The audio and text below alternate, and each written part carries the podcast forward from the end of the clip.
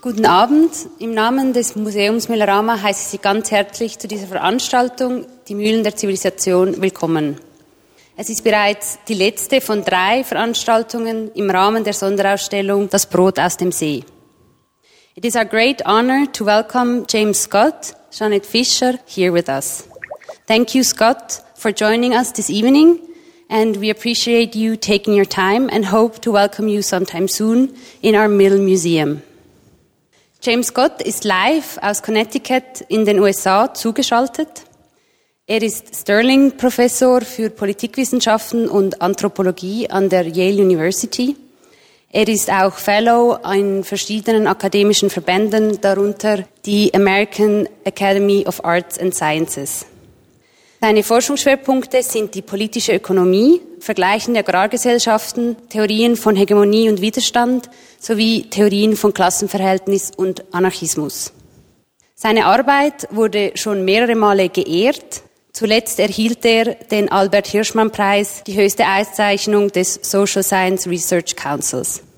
Zu seinen bekanntesten Publikationen gehören Domination and the Arts of Resistance, Seeing Like a State, The Art of Not Being Governed und zuletzt Against the Grain, auf Deutsch eben die Mühlen der Zivilisation, über das er hier mit uns sprechen wird. Janet Fischer ist selber Autorin. Sie schrieb 2018 die Bücher Psychoanalytikerin trifft Marina Abramovic und Angst, vor ihr müssen wir uns fürchten. 30 Jahre lang arbeitete sie als ausgebildete Psychoanalytikerin in der eigenen Praxis.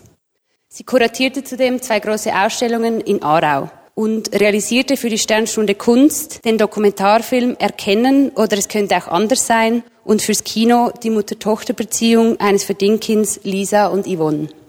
Sie ist die Initiantin der heutigen Veranstaltung und wir bedanken uns ganz herzlich bei dir für dein Engagement. Nun wünsche ich Ihnen viel Spaß und übergebe das Wort an Jeanette. Danke, Sina, für deine liebenswürdige Begrüßung. Danke, Jim, dass du heute Abend bei uns bist. Du wirst über das Buch sprechen, das 2019 bei Surkamp auf Deutsch erschienen ist und den Titel trägt Die Mühlen der Zivilisation, eine Tiefengeschichte der frühesten Staaten. In Englisch hat es einen bezeichnenderen Titel, da es mit einem Wortspiel verbunden ist. Against the grain, gegen den Strich. Du liest und das ist das vollkommen Neue an deinem Buch, die Geschichte der Staatengründung neu gegen den Strich der herkömmlichen Geschichtsschreibung. Gleichzeitig ist das Wort Grain, also Korn im Titel, um das sich im Buch alles dreht. I pass the word on to you, Jim. Thank you very much. I'm honored to have been invited.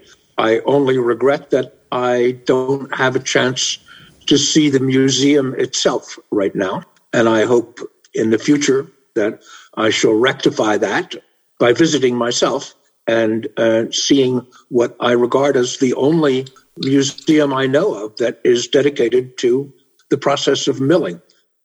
I'm going to give a summary of my thesis, if you like, and I should warn viewers that I am not an archaeologist.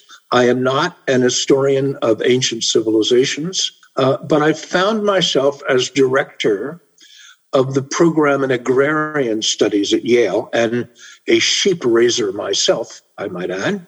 I found myself giving lectures on the domestication of plants and animals and the early state.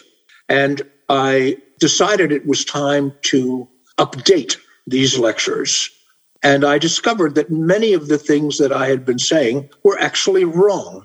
And so I gave my first lecture just explaining how stupid my earlier lectures were, and that I intended to give a much more up to date lecture given current knowledge. And that is the result of that is the book that is referred to.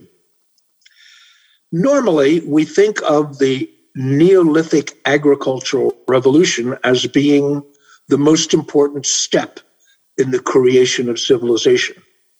It involved the sedentarization, that is to say, the settling down of people and their production of crops on fixed fields.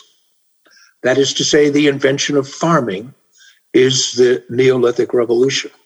The standard story, the story that I learned as a school child, and I suspect many of you learned as a school child, is the following. Mankind managed somehow to domesticate plants, in particular wheat and barley.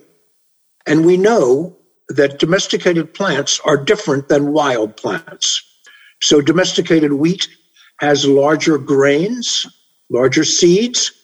It has uniform germination and it holds the seeds in their capsules until we actually thresh the grain. That is to say, it does not shatter easily.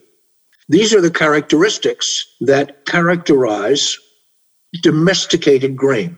And we can tell from remains, ancient remains, whether we are looking at domesticated grains or wild grains.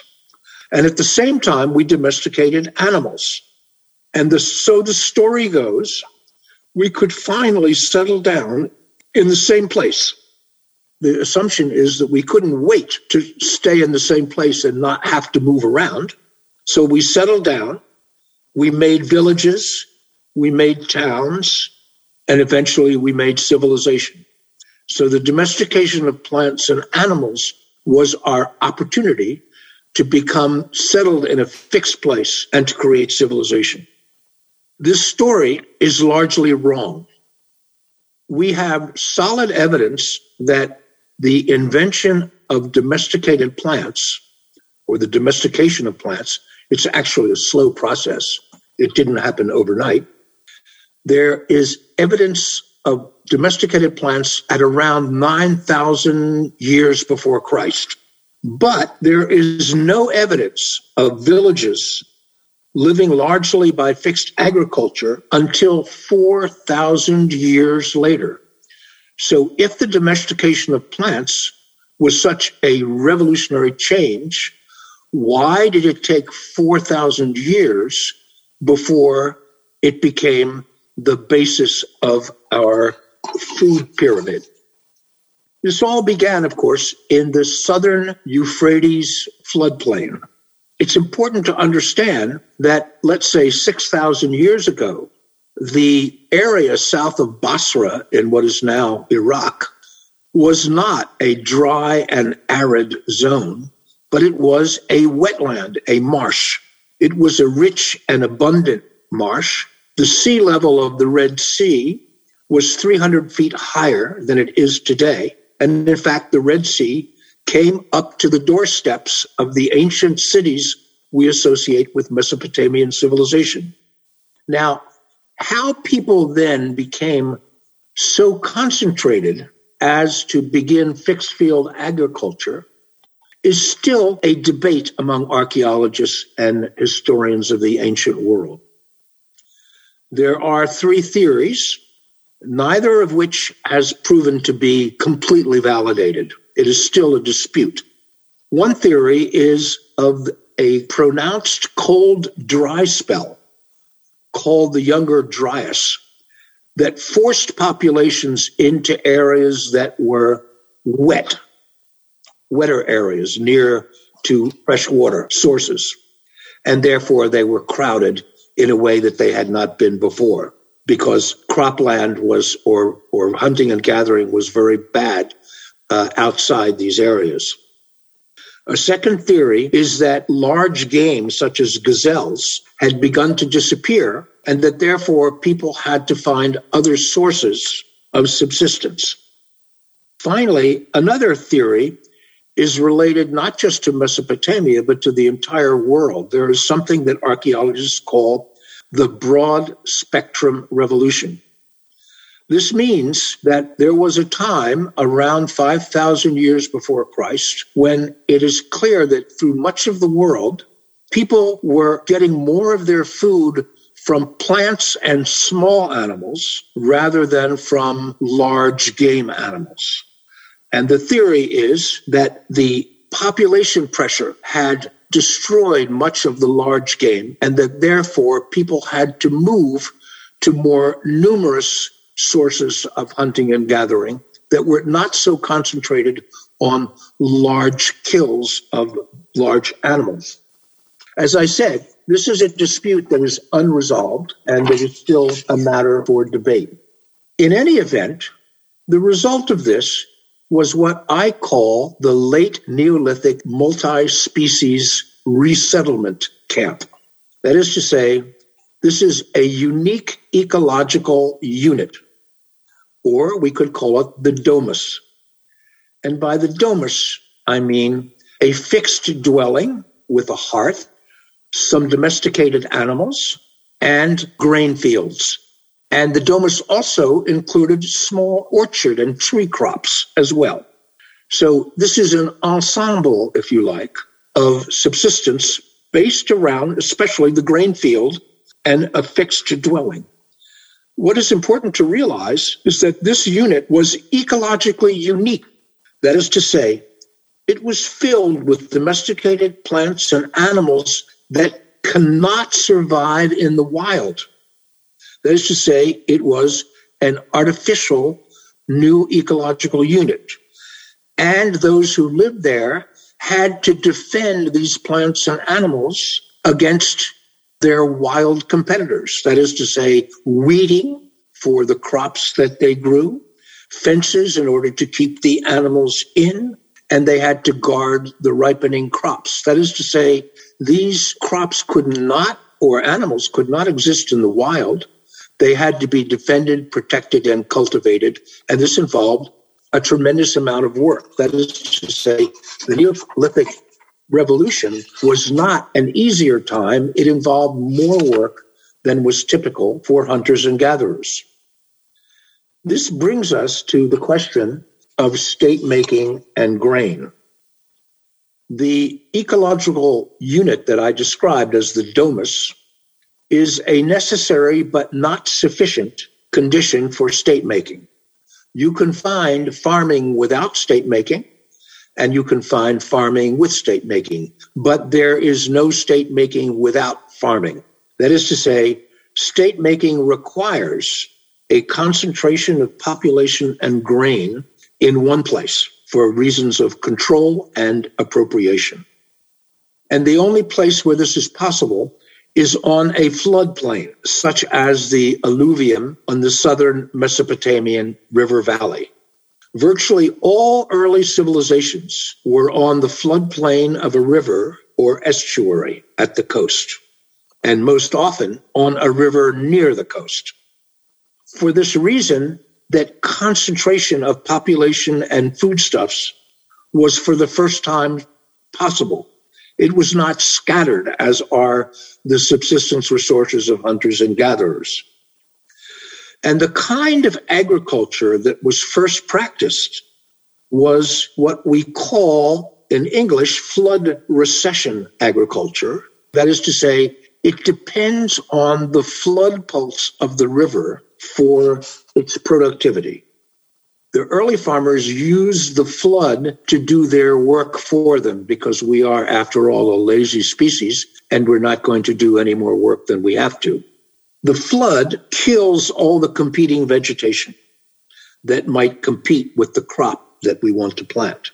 And the flood pulse, especially in places like the Nile and Euphrates, brings nutritious silt or mud, which it puts down a layer of as it retreats. And this silt or mud is extremely nutritious. That is to say, it gets rid of the weeds and it provides a fertilized field.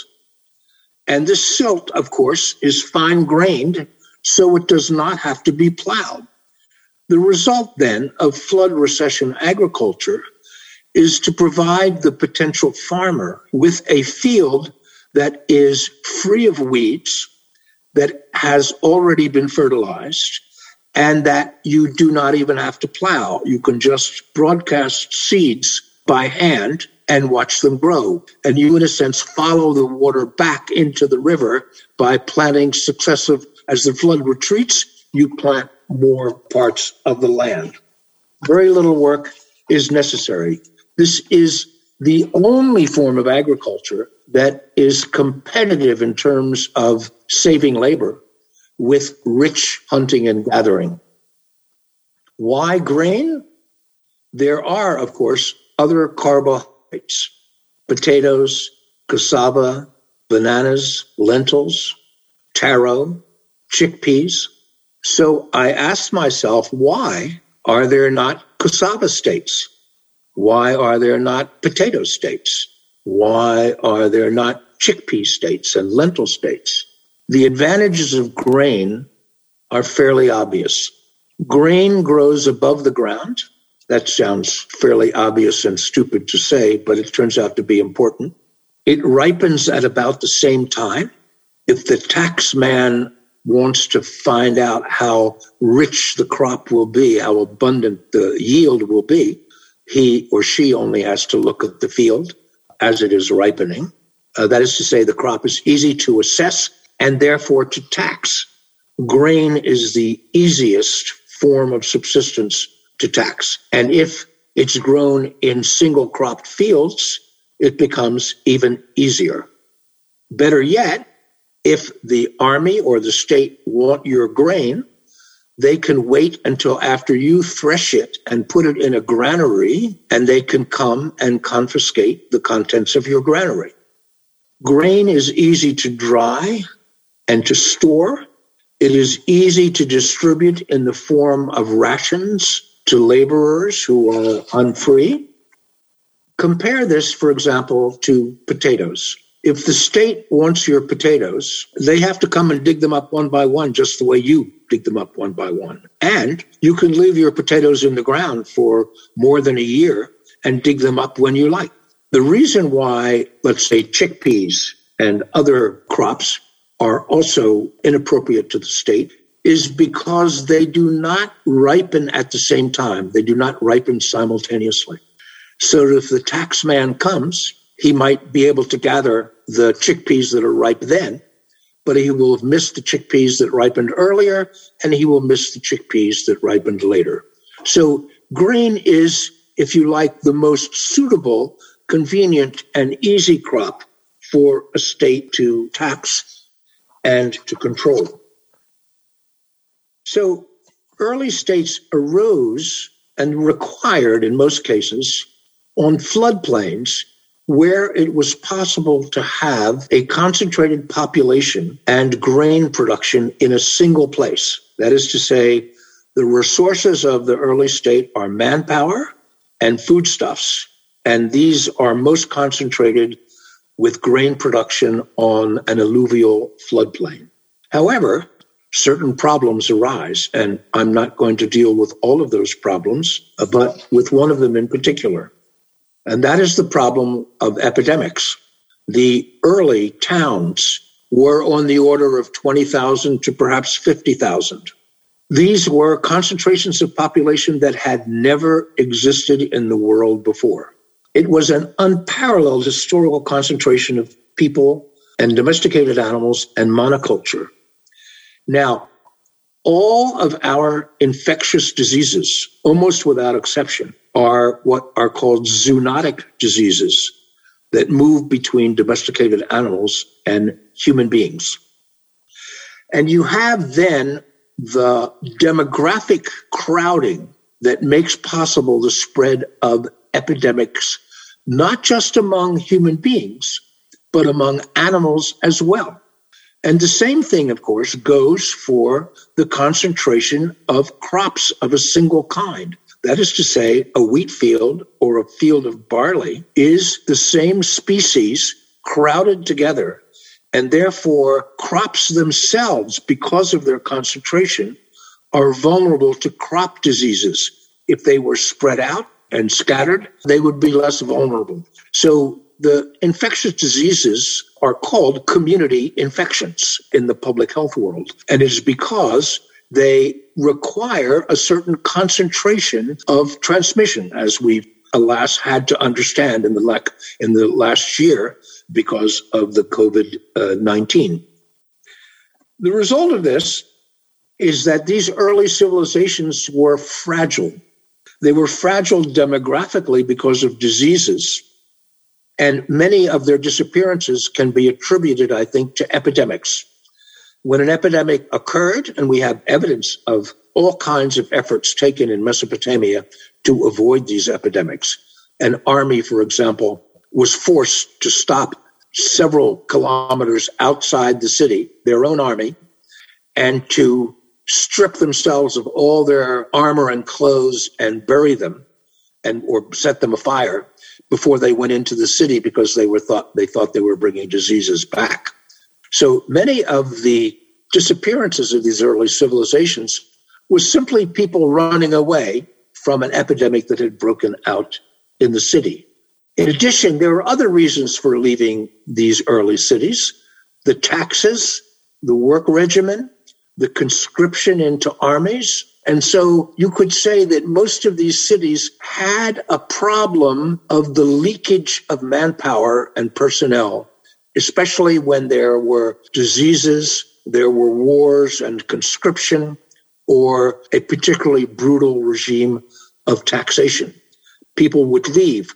So the city had a population problem. How could it replace the population that was leaking away, sometimes little by little, and sometimes in great groups of people in a crisis? These were wars of capture. That is to say, they were not wars for territory. They were almost always wars in order to grab, particularly women and children, not just because they would become slaves, but because of their reproductive services. They would help solve the population problem, if you like. It's why women and children were prized above men as captives. And so warfare was about slavery and the capture of manpower that was a perennial demographic problem for these early states. I don't know how much time I've taken, but shall I stop there and we can move to questions? Yes, please. Yes. Thank you very much, Jim. Danke, ganz herzlichen Dank, Jim, für deine sehr, sehr, sehr interessanten Ausführungen.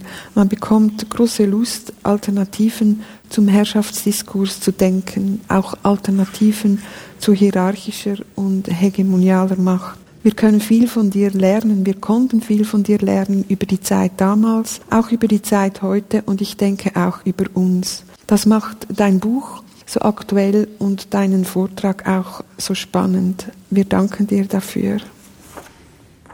Ich werde dir einige Fragen stellen, die sich mir während des Lesens des Buches ergeben haben und die sich auch auf andere Kapitel und andere Thesen in deinem Buch beziehen. So kann es den Eindruck erwecken, dass ich deinen von deinem Vortrag abschweife. Doch letztlich möchte ich einfach die Zeit nutzen, in welcher du uns heute zur Verfügung stehst.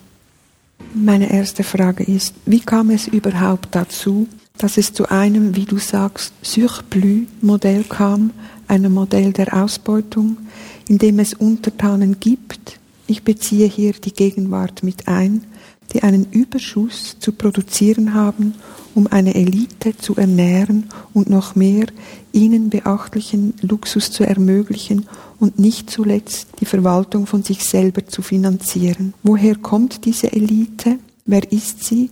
Du sagst im Buch, dass sie von außen in die sumerischen Gemeinschaften eindrang. Gab es sie also vorher schon? It's a good question and I'm not sure I have a completely satisfactory answer. But the concentration of people and of uh, surplus food, that is to say, a surplus made possible by taxation, made it possible for what might have been let's say, strong local chiefs to what we now understand to be kings. And those, because of the amount of labor available to them, they could build large palaces. Danke, Jim, für diese Antwort. Äh, ich gehe gerade zur nächsten Frage. Könnte man sagen, dass der Beginn hegemonialer Machtstrukturen also die Aneignung von Privateigentum war, wenn Boden, Getreide, Menschen und Vieh plötzlich zu Besitz wurden und domestiziert wurden, um die Kontrolle über sie nicht zu verlieren, und die Schrift dafür erfunden wurde, um sie administrativ zu erfassen, ist der Besitz das Scharnier zur hegemonialer Macht? The short answer is yes. So when I say property, I not only mean property in animals and productive land, but I mean the patriarchal family in which the senior male controls the labor of everyone in the extended family. That patriarchal family, along with temples, uh, religious temples, are the units of taxation. And it is, in a sense, from them that you get, I imagine, the development of kings who claim to be gods as well. From this uh, control over property from the top, you get a elite that with its priesthood makes claims to, to divinity. Das schließt gerade an meine nächste Frage an, weil du hast geschrieben, dass in Mesopotamien die Macht über die Verwandtschaftsverhältnisse weitergegeben wurde. Dann später, schreibst du, kam die Priesterelite neu dazu. Das scheint mir, ist eine neue Kategorie der Macht. Könnte man sagen, dass hier die Macht über das Jenseits dazukommt, damit die Kontrolle über das Diesseits vergrößert werden kann? That is a question that I find it difficult not only for myself to answer, but for anyone to answer. That is to say, the claim to divinity and immortality is this a story that the rulers tell themselves? And to what degree is it believed by the populace? Because there are rebellions in all of these cities. There are people running away. And yet the magical claims of the rulers they pretend to make the crops grow, etc. And the question is, to what degree are their claims believed? I don't know. Der Zusammenbruch eines damaligen Staates wurde bis jetzt immer als eine Rückkehr in die Barbarei interpretiert. Du hast eine ganz andere Sichtweise. Kannst du uns darüber etwas sagen? Uh, yes. Um, ja, ja. Uh, the problem goes back to archaeology and museums. That is to say, when a center of civilization, like Uruk, when it disappears, it produces no more nice things for the museums. And we assume that this is the end of culture and civilization. Often, let's say if there's a drought, what people do is they scatter and disperse in order to return to hunting and gathering and so on. So it is a relocation, not an end of civilization. So you must think of these societies as accordions, right? That expand and contract depending on the rains, depending on crop diseases, and depending on human effects such as war. So if the dispersal, if the disappearance of a center is the result of people scattering because of disease or an effort to escape conscription into the army, this could represent an improvement in their freedom and well-being, not a deterioration. They might be better off when the center disappears and the museum collectors are crying. Die nächste Frage ist, beruht die Staatengründung, das interessiert mich sehr als Psychoanalytikerin, beruht die Staatengründung auf einem neuen Paradigma, nämlich die Schuld, dass plötzlich ein Mensch einem anderen Menschen etwas schuldig ist, dass es plötzlich eine in den menschlichen Beziehungsstrukturen Schuldverhältnisse gibt, Hierarchie, Gefälle und damit Abhängigkeit, hat vielleicht der Staat die Abhängigkeit erfunden? I guess you could say it did. What is important to say, of course, is that reaction against dependency and oppression was running away. Historically, the flight or running away was a more common response to pressure and dependency than rebellion. It's important to understand that the population numbers, even in the Middle East, were very small. We're talking about a world population that's probably no more than 300,000 worldwide. Danke sehr, Jim. Ich sehe, es gibt sehr viele Fragen schon aus dem Publikum und ich würde jetzt aufhören, meine Fragen zu stellen und zum Publikum äh, zu gehen. Heute wird ja viel gerätselt, warum das ägyptische Reich so schnell zusammengebrochen ist. Haben Sie hier eine Erklärung? Gibt es eventuell agrartechnische Aspekte, die der Grund dafür waren? I should say that I know more about Mesopotamia than I know about Egypt, but I will try. The Nile Valley civilization was dependent on the annual flood of the Nile. And when the flood was moderate and regular, the population was stable. Uh, however, there are periods of low flooding in which not much land could be planted, or high flood conditions in which the land was and crops were inundated. I think one of the mistakes done in terms of understanding these riverine civilizations is to as- assume that they were dependent on government irrigation works. The Egyptian pharaohs had nothing to do with irrigating the fields of the Nile Valley. The villagers during the flood stage would make a slice in the dike in order to let the water back into their fields. And this was done at a village level with no state uh, intervention at all. Iris Bolliger stellt die Frage, was denken Sie, welchen Einfluss hatte der Bau von Städten auf die Stellung der Frau? I think that the patriarchal family is an invention of the state for the purpose of taxation. The result of this was a greater control over the labor of women, not just their physical labor, but their reproductive labor. And the other thing, uh, this is much later, all of the monotheisms, Judaism, Christianity, Islam, resulted in a diminishment of the status of women. I guess the other thing to say is that property was held by men, and women and slaves were the property of men. In hunting and gathering societies, there, there is no such thing as inheritable property.